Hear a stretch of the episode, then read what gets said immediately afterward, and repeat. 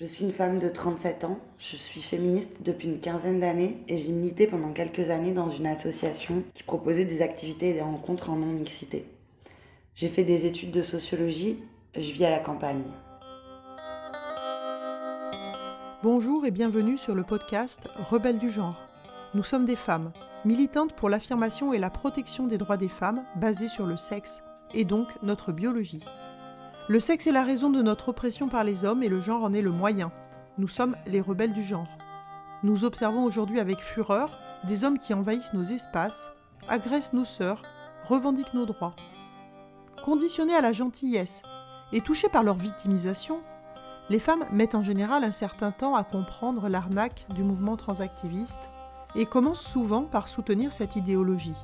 Puis elles ouvrent les yeux, constatent sa violence et la refusent. Ce podcast est là pour donner la parole à des femmes qui expliqueront pourquoi et comment elles sont devenues critiques du genre et qui témoignent de leur parcours. Écoutons leurs paroles.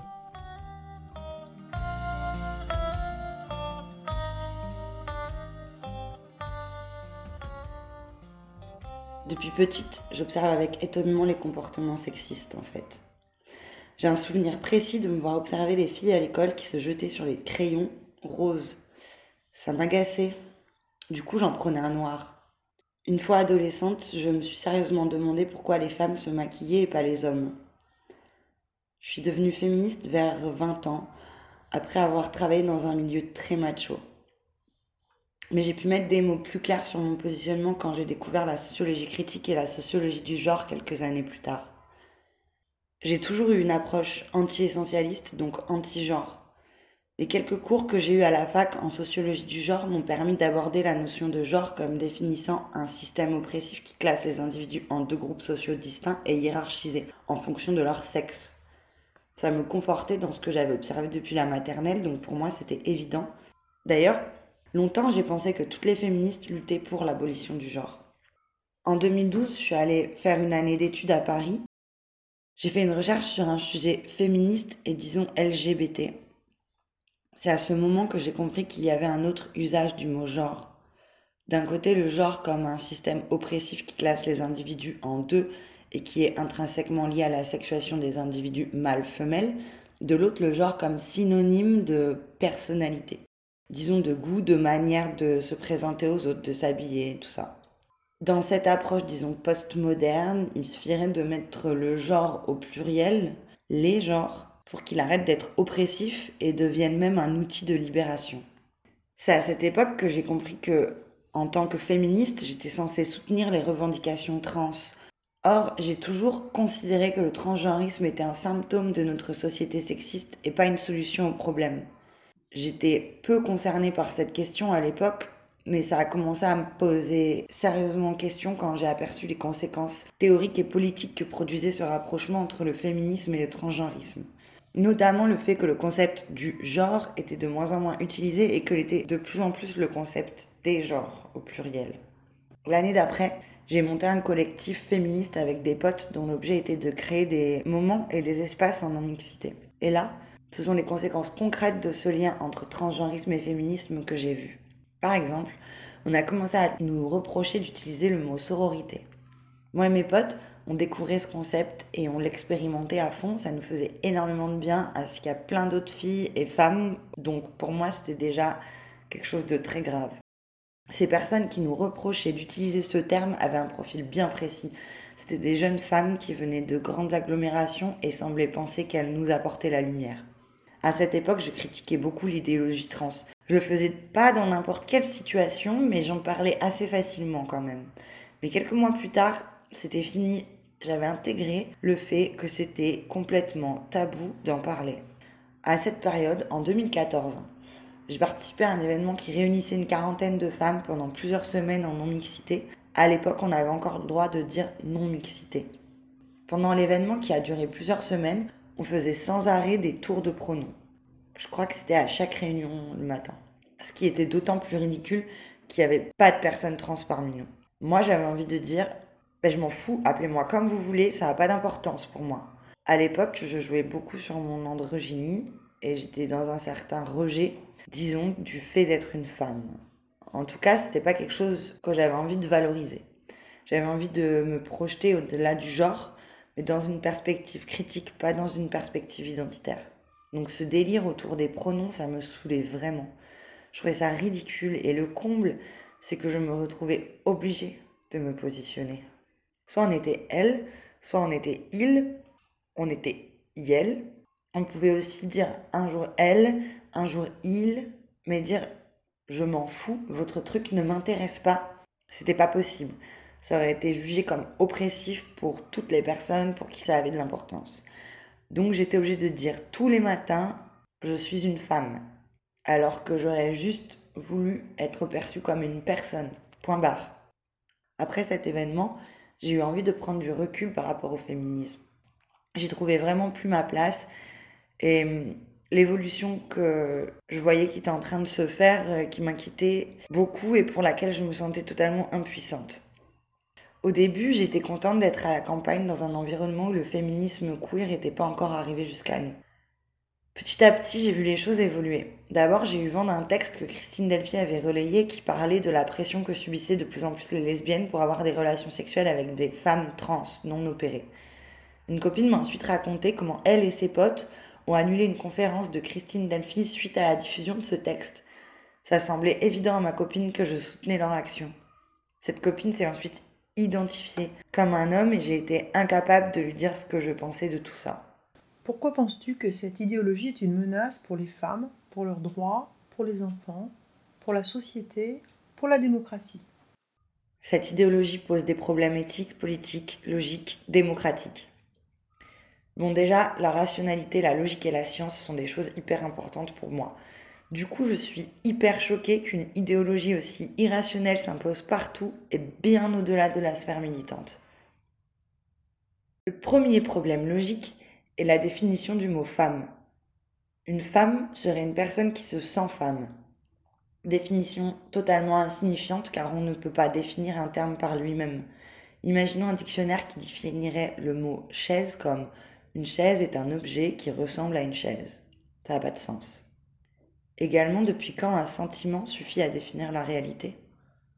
Depuis quand? Parce qu'une personne a une idée sur elle-même, cette idée est vraie. Si je pense être une femme noire, est-ce que ça fait de moi une femme noire?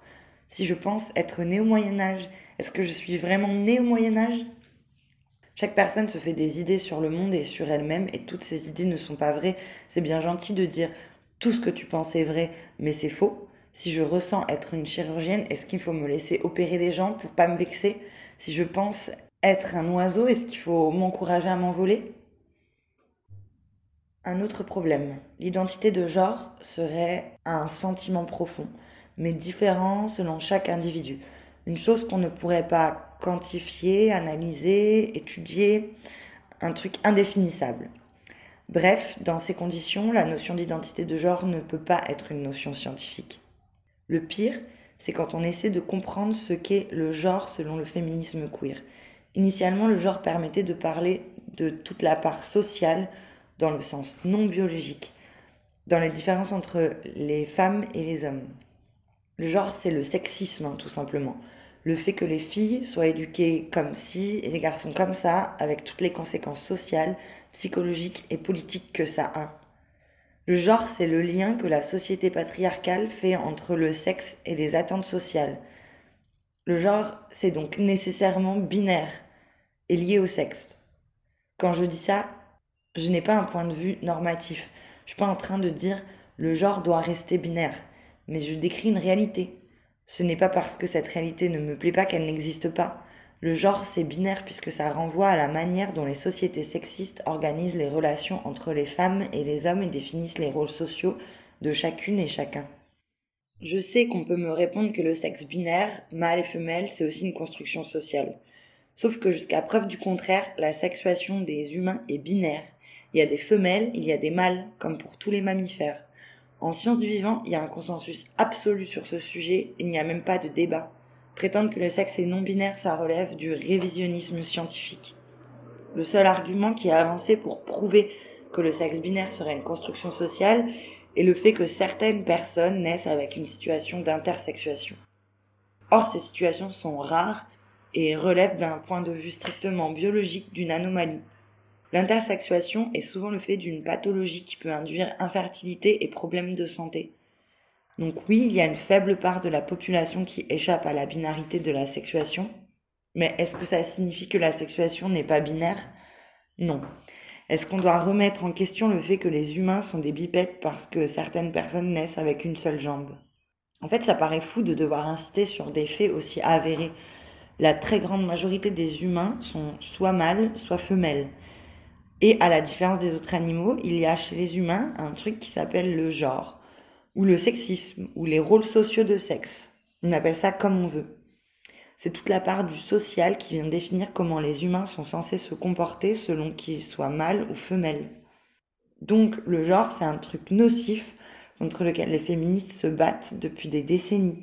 C'était tout le propos du deuxième sexe de Simone de Beauvoir, résumé par la formule On ne naît pas femme, on le devient.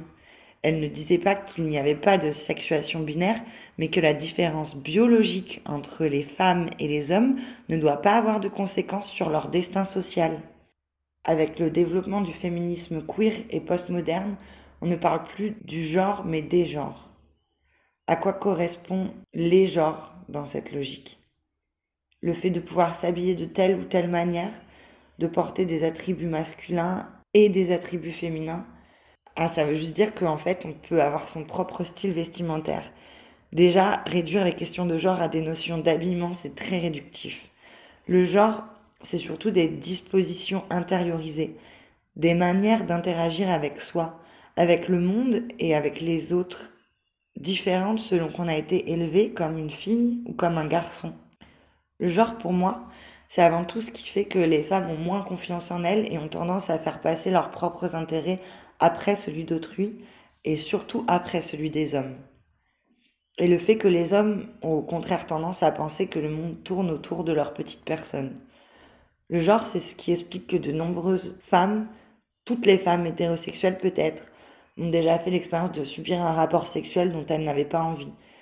Il y a les viols, bien sûr, mais il y a aussi toutes les fois où les femmes se forcent pour faire plaisir à leur partenaire ou éviter les tensions dans le couple, voire parfois pour éviter un viol. Le genre, c'est le fait que de nombreux hommes sont capables de prendre du plaisir sexuel en forçant l'autre et en niant donc complètement sa personne. En gros, les femmes préfèrent se forcer plutôt que de décevoir leur mec et les mecs préfèrent forcer leurs femmes plutôt que gérer leur propre frustration. Du coup, le fait que le genre deviendrait un truc cool et souhaitable dès qu'il est mis en pluriel, je comprends pas. Faut lutter pour un monde où les individus peuvent développer leur propre personnalité et leur propre trajectoire sociale indépendamment de leur sexe. Je rêve d'une société où notre destin social ne serait pas conditionné au fait d'être né femelle ou mâle. Quel est donc l'intérêt de valoriser la diversité des genres? Je pense que les tenants de cette notion des genres au pluriel manquent cruellement de radicalité et de perspective critique.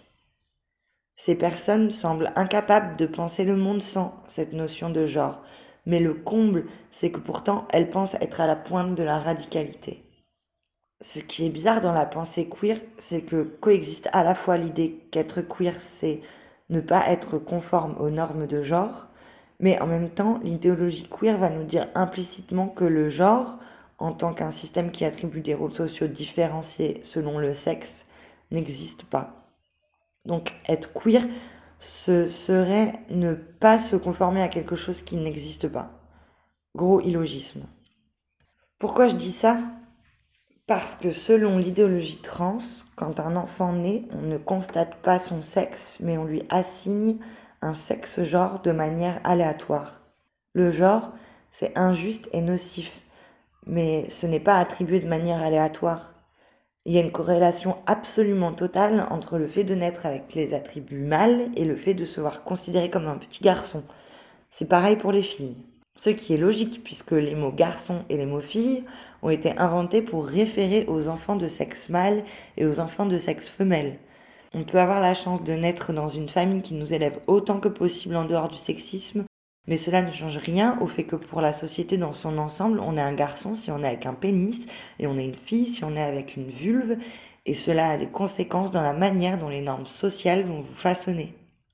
Mais selon l'idéologie trans, il n'y a aucune corrélation entre le genre et le sexe.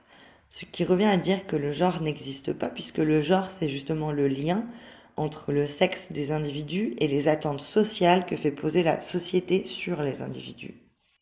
Ce discours devient plus logique si on comprend que pour cette idéologie, il y a quelque chose qu'on peut qualifier d'essence masculine et d'essence féminine, et que cette essence serait déconnectée de la sexuation biologique. Évidemment, elle et n'utilisent jamais cette terminologie, mais pourtant, si on creuse un tout petit peu la question, il faut admettre que leur notion d'identité de genre est synonyme d'essence masculine, féminine ou non binaire. En gros, la personne aurait d'un côté son corps et de l'autre côté son identité de genre. Cette séparation corps-esprit permet de faire une analogie entre l'identité de genre et la notion religieuse d'âme. Donc en gros, quand un bébé de sexe femelle naît, la société lui attribue à défaut une identité féminine, mais parfois il y a erreur, car en fait ce bébé de sexe femelle a une identité de genre masculine. Je comprends pas comment une pensée aussi essentialiste et irrationnelle peut avoir un tel succès à notre époque et dans les sphères sociales les plus instruites et critiques. C'est tout simplement sidérant. Il y a un truc qui explique bien, selon moi, toutes les aberrations de cette idéologie. Elle confond en permanence deux types de registres. Le registre descriptif et analytique, qui constate des réalités qu'elles nous plaisent ou non. C'est celui de la communauté scientifique, quand les chercheurs et chercheuses font bien leur travail en tout cas. Et de l'autre, le registre prescriptif qui prescrit des normes, qui dit ce que le monde devrait être. C'est le registre militant. Je pense que les deux registres sont d'égale importance à condition qu'on les présente pour ce qu'ils sont et qu'on ne mélange pas les deux pour en faire une grosse bouillie indigeste. Quand les idéologues queer disent il n'y a pas de lien entre le sexe et le genre, ils sont dans un registre normatif. Ils veulent dire il ne devrait pas y avoir de lien. Là, on est d'accord. Il ne devrait pas y avoir de lien entre notre sexe et notre destin social. Mais pour le moment, il y a une très, très, très forte corrélation entre les deux. Et pour la combattre, il faut d'abord pouvoir la nommer et la décrire. Les idéologues queer préfèrent être dans le déni, comme si en disant ça n'existe pas, ça va arrêter d'exister.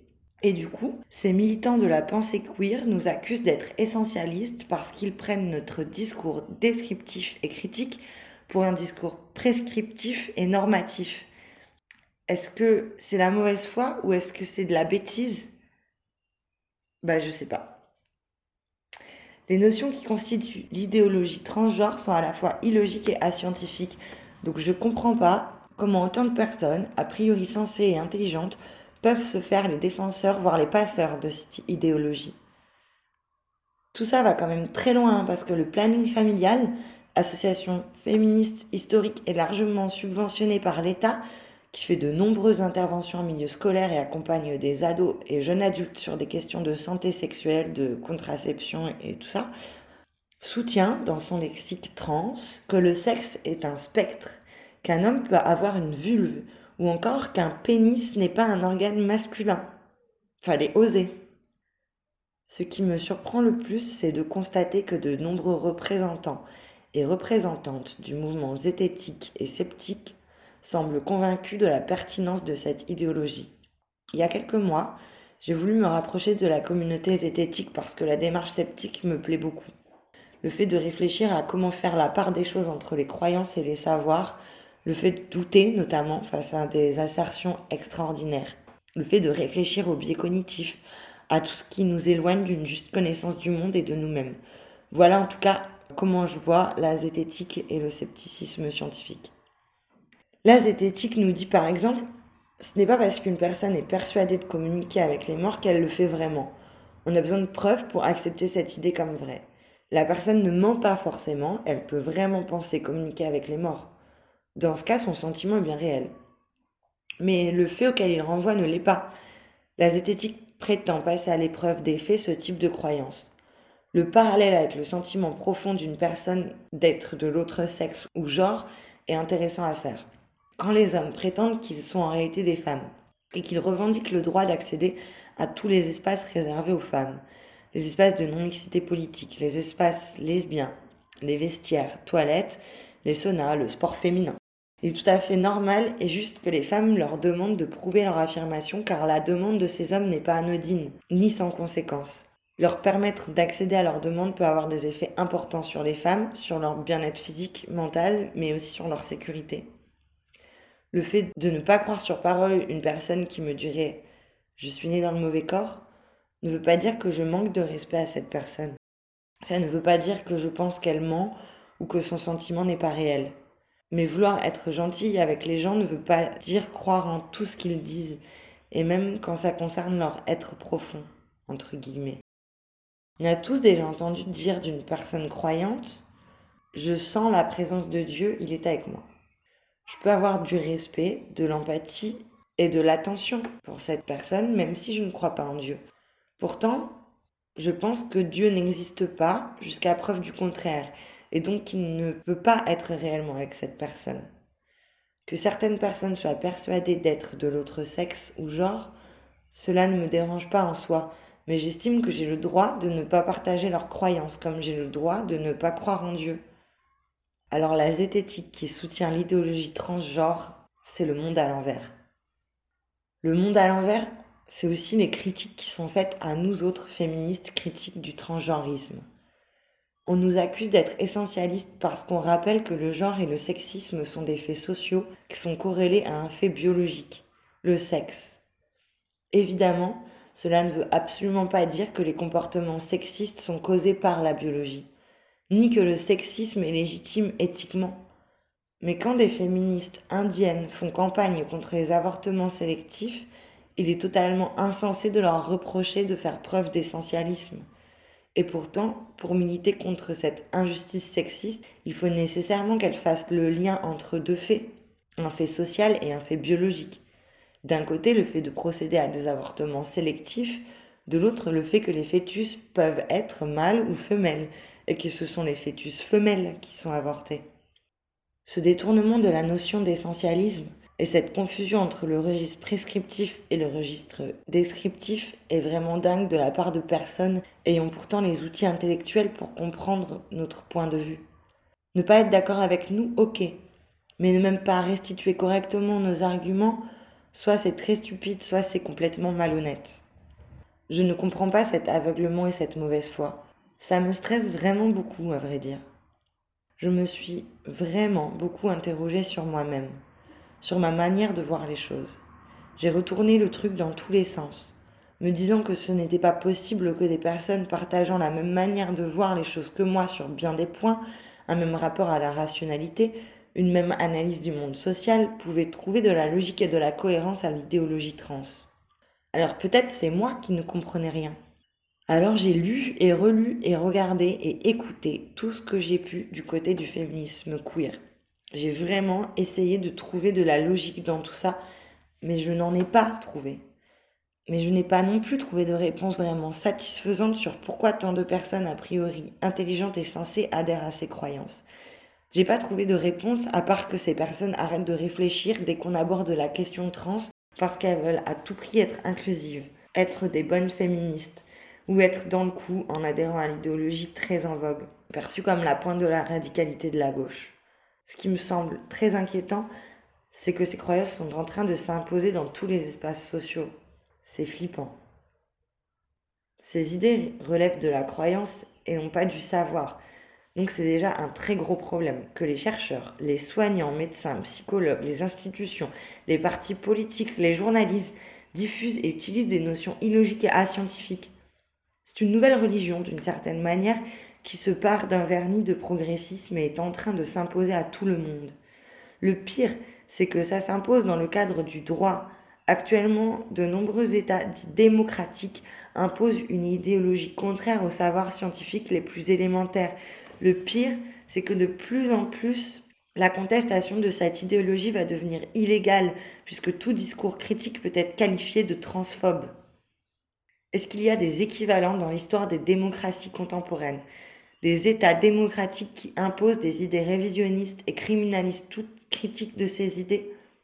J'ai l'impression qu'on est en pleine dystopie. Je sais pas vers quoi on va, mais ça ne me suggère vraiment rien de bon. Je trouve aussi que cette idéologie est très problématique sur la vision de la personne et de l'organisation sociale qui véhicule. La personne d'abord. L'idéologie trans fait la promotion d'une vision identitaire. L'approche identitaire, pour moi, c'est exactement l'inverse de ce qu'elle prétend être. C'est censé libérer les personnes des étiquettes, des assignations sociales, mais en vérité, c'est une vision très figée, très essentialiste et très cloisonnante de ce qu'est une personne. Pour moi, ce qui fait qu'on est ce qu'on est, c'est le fruit d'une histoire. Une histoire personnelle mais aussi collective. Et l'histoire ne s'arrête jamais.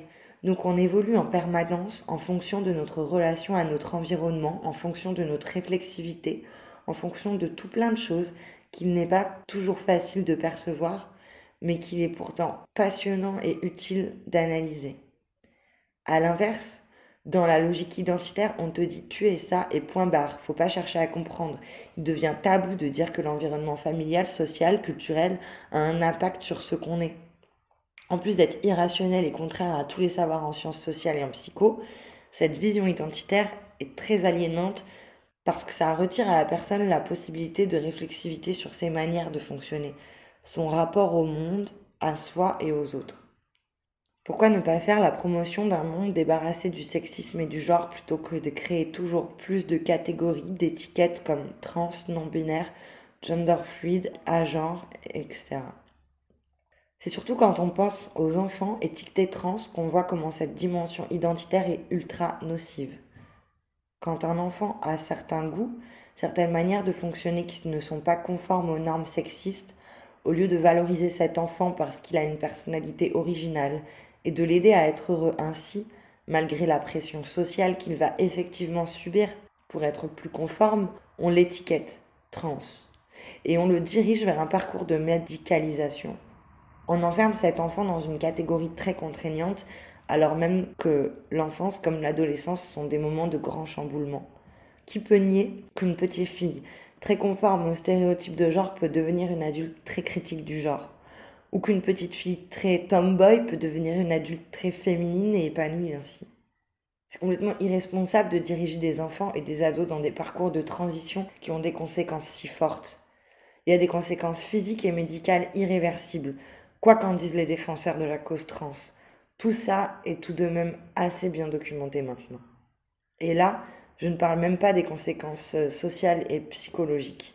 Enfant, j'avais une réelle angoisse par rapport au fait d'être une fille. J'ai pas du tout aimé avoir mes règles, ni voir ma poitrine pousser. J'ai refusé obstinément de mettre un soutien-gorge jusqu'à ce que je cède sous la pression de ma mère et de mes copines. J'avais tellement honte quand mon père me faisait des remarques qui me rappelaient qu'il me voyait avant tout comme une fille. Je trouvais la masculinité tellement plus cool. J'observais les garçons et je me demandais quoi faire pour être comme eux. J'ai beaucoup réfléchi depuis à la manière dont je me suis construite étant enfant et à mon rapport au fait d'être une fille. Bien sûr, comme tous les enfants, j'avais intériorisé la hiérarchie sexuelle et j'avais une certaine conscience qu'être une fille était moins valorisé qu'être un garçon. Mais je pense que c'est surtout le rapport que j'avais avec mes parents et la dynamique familiale dans son ensemble qui explique ce complexe que j'avais d'être une fille.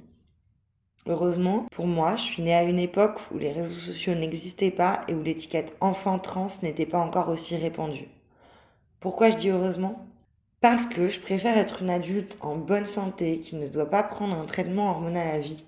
Je préfère avoir eu la possibilité de réfléchir à pourquoi je me sentais mal en tant que fille et d'avoir compris que le problème ne venait ni de moi ni de mon corps, mais d'un système social qui dévalorise les personnes de sexe féminin. Et que ce système peut être changé. Parce que je suis contente de ne pas m'être retrouvée avec une étiquette très rigide et aliénante de personne trans. Et à avoir pu résister aux normes sexisme à ma manière et à mon rythme. Sans faire une obsession non plus, sans penser qu'être une personne non conforme aux normes de genre est ce qui me définit plus que tout, parce qu'en fait je suis bien d'autre chose que ça. Parce que j'ai pu me libérer du genre autant qu'il est possible de le faire dans une société sexiste, et non à l'inverse mettre la question du genre au centre de ma vie comme le font souvent les personnes trans. J'ai pu apprendre qu'il n'était pas honteux d'être une femme et qu'il était très agréable de se solidariser avec les autres femmes, même si une partie de moi aurait trouvé beaucoup plus cool, beaucoup plus facile d'une certaine manière de devenir un homme et de fuir la féminité et tout son corollaire de trucs chiants. Encore maintenant, je suis pas complètement à l'aise avec le fait d'avoir un corps et un sexe de femme. Dans certaines situations, mon corps et mon sexe de femme me provoquent un sentiment de honte, de vulnérabilité. J'ai comme l'impression que ce sexe me met en danger, me trahit, mais pourtant je ne vois vraiment pas en quoi me faire enlever la chatte pour me faire greffer un faux pénis serait quelque chose de subversif politiquement. Pareil sur le fait de garder mon corps, mais de prétendre que je suis un homme. Mon corps est en bonne santé, il fonctionne bien. Ça n'a pas été facile, mais j'ai appris à l'apprécier. Le problème, ce n'est pas mon corps, ce n'est pas moi, c'est le monde dans lequel j'ai grandi et dans lequel je vis qui est un problème et qu'il faut changer. De plus en plus d'enfants qui ne sont pas suffisamment conformes aux stéréotypes vont se retrouver étiquetés et dirigés vers un parcours lourd de conséquences médicales, sociales, psychologiques. Au lieu de remettre en question la dynamique familiale et même la société dans son ensemble, c'est tellement plus simple de coller une étiquette à un enfant et de le mettre sous traitement. Dans une société qui protège les personnes mineures, ça paraît complètement décalé, incroyable, au premier sens du terme, incroyable, qu'on puisse bloquer la puberté d'un enfant en bonne santé. Ça paraît vraiment fou. Et pourtant, c'est bien réel. C'est ce qui est en train de se passer dans les sociétés occidentales. D'un point de vue collectif, politique, évidemment, cette vision est totalement libérale, ultra libérale même. On ne change pas le système, on prétend juste donner les possibilités aux individus de se mouvoir dans le système comme bon leur semble. Au lieu d'abolir le genre, on permet juste aux personnes d'en changer. Imaginons un parallèle. Dans une société hiérarchisée, au lieu d'abolir les privilèges et les inégalités sociales, on autorise juste les personnes à monter ou descendre dans la hiérarchie, mais sans réellement changer le système et sans s'interroger sur les conditions sociales de possibilité de cette mobilité sociale. Bah, en fait, c'est à peu près ce qui se passe dans nos sociétés libérales. Hein.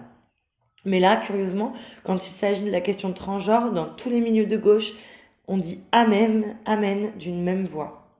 Ce projet politique que l'idéologie trans nous prépare, c'est une société où la liberté individuelle devient la norme suprême sans qu'on réfléchisse aux conditions de cette liberté, à sa signification, à ses conséquences collectives. Je pense qu'on ne peut pas faire abstraction, quand on parle de liberté individuelle, de se poser quelques questions. Par exemple, est-ce que je cesse d'être aliéné sous prétexte que j'ai l'impression d'être libre? Est-ce que si tout le monde a l'impression d'être libre, la société devient égalitaire? Comment faire en sorte que la liberté de certaines et certains n'empiète pas sur celle des autres? Est-ce juste qu'un homme trans identifié impose sa présence dans des espaces de non-mixité? Le pire, c'est le lien entre le transgenrisme et le transhumanisme. Voir comme un progrès social le fait que des personnes utilisent la technologie médicale pour modifier leur corps afin de le mettre en adéquation avec l'idée qu'elles s'en font, ça me dépasse. Le transgenrisme est une grande porte ouverte au transhumanisme. C'est hyper flippant. Qu'est-ce qui t'a décidé à témoigner de manière anonyme? Est-ce que tu as subi des pressions, des menaces? Est-ce que tu perçois un danger dans ton entourage? Ou est-ce que tu te sais en sécurité pour parler librement? Il y a deux mois, quand j'ai commencé à réfléchir à ce témoignage, je ne me sentais pas vraiment en sécurité. Je n'avais aucune raison objective d'être inquiète, mais pourtant je ne me sentais pas en sécurité. Les accusations publiques de transphobie, les chasses aux sorcières sur les réseaux sociaux, les agressions en manif, Bref, la terreur que fait régner le transactivisme et leurs alliés a un effet psychologique fort et durable sur chacune d'entre nous. Même en étant très loin de toutes ces menaces et ces accusations, j'ai senti cet effet. Ces dernières années, j'ai pris beaucoup mes distances par rapport au militantisme féministe. Ça me semblait impossible de dire ce que je pensais, mais je voulais pas non plus mentir. Mais depuis quelques mois, je me sens plus à l'aise pour m'exprimer. Déjà, parce que j'en ai trop marre de me taire et que ça m'est trop pénible. Aussi, je me sens réassurée par la mobilisation qui est en train d'émerger. Rebelle du genre, notamment, me fait beaucoup de bien. Il y a quelques mois, j'ai eu une conversation marquante avec ma sœur, avec qui on parle beaucoup de ce sujet. Elle me disait, dans 20 ans, je veux pouvoir me dire que j'ai fait partie de celles qui ont lutté. Et je me suis dit, mais oui, il se joue maintenant un truc hyper fondamental pour les femmes et c'est le moment d'agir. Je souhaitais rester anonyme, alors ma sœur a pris le relais en lisant mon témoignage. On se soutient beaucoup sur ce sujet. As-tu une anecdote à raconter sur un événement qui t'a marqué concernant la transidentité ou le transactivisme? Oui, la dernière fois que j'ai participé à un événement féministe, c'était gratiné. Le contexte. Petit festival de campagne organisé par des femmes, avec des artistes femmes uniquement, mais pour un public mixte. Avec deux copines, nous avons proposé des discussions autour de la sexualité. Le festival en était à sa seconde édition. La première année, la question trans n'est presque pas présente, mis à part qu'un homme non binaire, entre guillemets, a joué sur scène alors que l'objet du festival était de ne faire jouer que des femmes. Mais bref. La seconde année, le féminisme queer était nettement plus présent. Exemple. L'une de nos discussions était sur le thème orgasme et éjaculation féminine. Mais au moment d'inscrire le titre sur le programme, on nous a indiqué qu'il n'était pas possible d'utiliser le terme féminine. Le titre de l'atelier sur l'éjaculation féminine est donc devenu orgasme et éjaculation. Incroyable. Hein? Lors de la première édition, nos discussions étaient en non-mixité. Mais la seconde édition, nous avons préféré faire tout en mixité parce qu'on craignait qu'on nous reproche le terme non-mixité, qu'on nous impose le terme mixité choisie. Du coup, on a tout fait en mixité, comme ça, pas d'embrouille. Ce qui est évidemment dommage de ne plus pouvoir faire de non-mixité dans un festival féministe. Lors d'une de nos discussions, c'était pas sur le thème de l'orgasme féminin, mais sur un autre thème. Il y avait un homme qui visiblement prétendait être une femme. C'était un homme d'âge moyen, plutôt grand et costaud, et qui avait vraiment l'air d'un homme. Je suppose qu'il ne prenait pas de traitement hormonal, ou pas depuis longtemps. La seule chose qui nous indiquait qu'il était censé être une femme, c'est le fait qu'il portait une petite robe à fleurs et qu'il essayait de parler avec une petite voix douce. Super cliché. Cet homme faisait partie de l'équipe d'organisation censée être exclusivement féminine. Ce que j'ai trouvé intéressant, c'est l'effet que la présence de cet homme censé être une femme dans le corps d'un homme a eu sur les personnes présentes. Ou au moins sur moi. Quand cet homme, au physique tout ce qu'il y a de plus masculin, mais habillé avec une petite robe à fleurs, prenait la parole, tout le monde l'écoutait religieusement. En fait, je ne peux pas affirmer que tout le monde l'écoutait avec plus d'attention que les autres personnes intervenantes. Ce qui est sûr, c'est que moi, je écouté avec une attention et surtout une précaution toute particulière. J'ai beau être très critique de la transidentité, j'ai écouté cet homme avec une précaution, un respect pour sa parole particulièrement intense. Pourquoi? Bah, Après y avoir réfléchi, voilà ce que j'en ai conclu. Cette personne me semblait totalement pathétique et j'étais gênée pour lui. Et je ne voulais pas qu'il se sente mal à l'aise ni que le ridicule de la situation crée du malaise au sein du groupe. Donc, en tant que femme bien éduquée et conditionnée à protéger l'ego masculin, j'ai tout fait pour refouler mon esprit critique pendant quelques minutes, et c'est mon côté. Le pauvre, prenons soin de lui, il fait vraiment trop de la peine qui a pris le relais. Je ne peux pas être sûre que les autres personnes ont ressenti quelque chose de similaire. Mais peut-être que si. Et du coup, peut-être que c'est à cause de notre envie d'être bienveillante en tant que femme, et d'autant plus en tant que femme de gauche vis-à-vis des personnes fragiles, marginalisées, discriminées, qui empêche absolument toute autre posture qu'une posture de réception passive de la parole de ce type de personnes. Donc un homme qui veut être considéré comme une femme et qui est donc censé faire partie d'une des catégories les plus opprimées qui soit. Je doute beaucoup que j'étais la seule à trouver cette personne profondément pathétique et à cacher mon sentiment dans une surenchère de précaution et d'attention. C'était un sacré coup de force de la part des mecs quand même. Arriver à devenir le centre de l'attention dans des espaces féminins et féministes. Dans ce festival, je suis sûre du moins j'espère, qu'on était nombreuses à ne pas être à l'aise avec la manière dont les choses évoluent. Seulement comment se reconnaître pour en parler, pour se soutenir, pour s'organiser? Nous sommes chacune apeurées, isolées, muettes. Nous avons tellement peur de nous faire ostraciser, traiter de transphobes.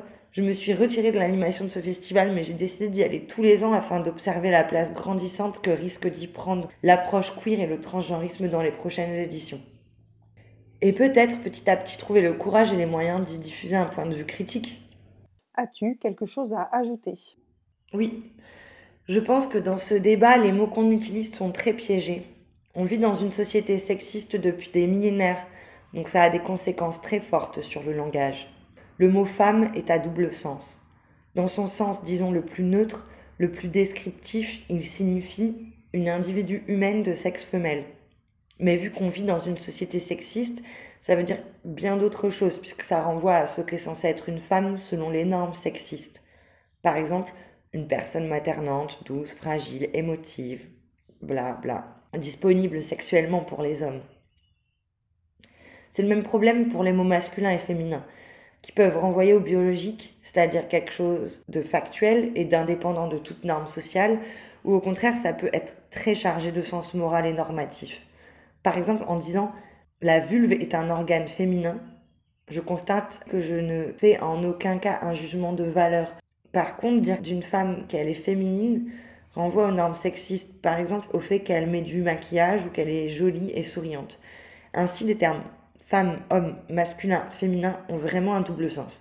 Logique puisqu'ils ont été façonnés dans le cadre d'une société sexiste. Cette ambiguïté de la langue devrait obliger toutes les personnes qui veulent parler de questions de genre à définir précisément les mots et leur usage et à faire preuve de précision et de rigueur pour éviter les malentendus et les contresens. Au lieu de ça, nous avons des chercheuses, des chercheurs, des idéologues, des militantes et des militants qui maintiennent un véritable flou artistique dans l'usage des termes et des notions, ce qui empêche le développement d'un débat intelligent et constructif. Jusqu'à quel point cette confusion relève de la bêtise ou bien de la malhonnêteté? Ça, c'est vraiment la question qui m'interpelle le plus. Merci d'avoir écouté notre parole et n'hésitez surtout pas à partager le plus largement possible. S'il vous plaît, signez la Déclaration des droits des femmes basée sur le sexe, womensdeclaration.com. Rejoignez-nous, n'ayez plus peur, ensemble nous ferons changer les choses. Si vous souhaitez témoigner, contactez-nous et à bientôt pour un nouveau témoignage de Rebelles du genre.